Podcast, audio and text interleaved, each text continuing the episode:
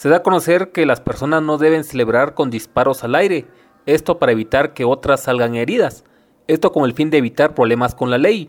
Darwin Fuentes, inspector de la Comisaría 42 de la Policía Nacional Civil en San Marcos, habló al respecto. Sí, este, está totalmente prohibido. Eh, lógicamente, por eso no solo ya hacemos un llamado a la reflexión, sino también puede nosotros como parte de la institución al tener este, una denuncia, pues le damos seguimiento, podemos inclusive este, aprender a personas que sean eh, ahí sí sorprendidas en flagrancia tal vez no lesionando a alguna persona, pero sí haciendo mal uso ahí de las armas de fuego, especialmente con los disparos al aire, que por estas fechas, pues según antecedentes, se han tenido ahí personas lesionadas por estas acciones.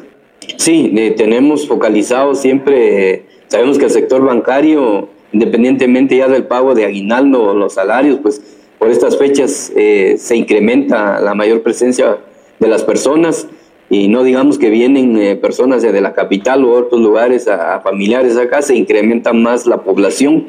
Entonces vamos a seguir manteniendo la seguridad en cajeros automáticos, eh, sector bancario, tenemos reforzados los parques, terminal de, buses, mercados, es donde tenemos la mayor afluencia de personas y lo que necesitamos es garantizar la seguridad de las personas en el ámbito total.